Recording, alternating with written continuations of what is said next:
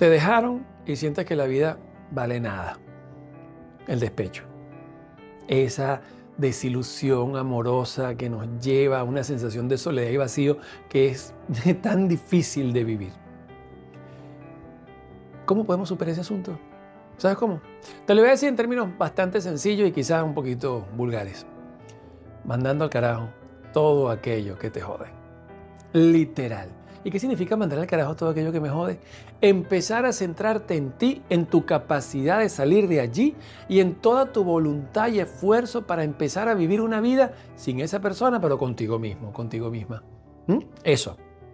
Es enterarse de las fuerzas, la resiliencia y la inteligencia que uno tiene para solventar los conflictos que van ligados a la soledad amorosa.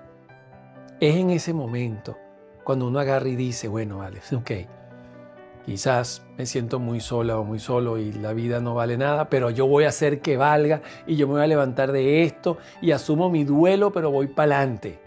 Cuando logras eso, entonces realmente has convertido un gran problema, porque el despecho es un gran problema, lo has convertido en un crecimiento y en una evolución para ti. Esa es la solución. ¿Es fácil? No, claro que no es fácil. De hecho es bastante difícil. Pero quien dijo que por ser difícil no lo podemos hacer.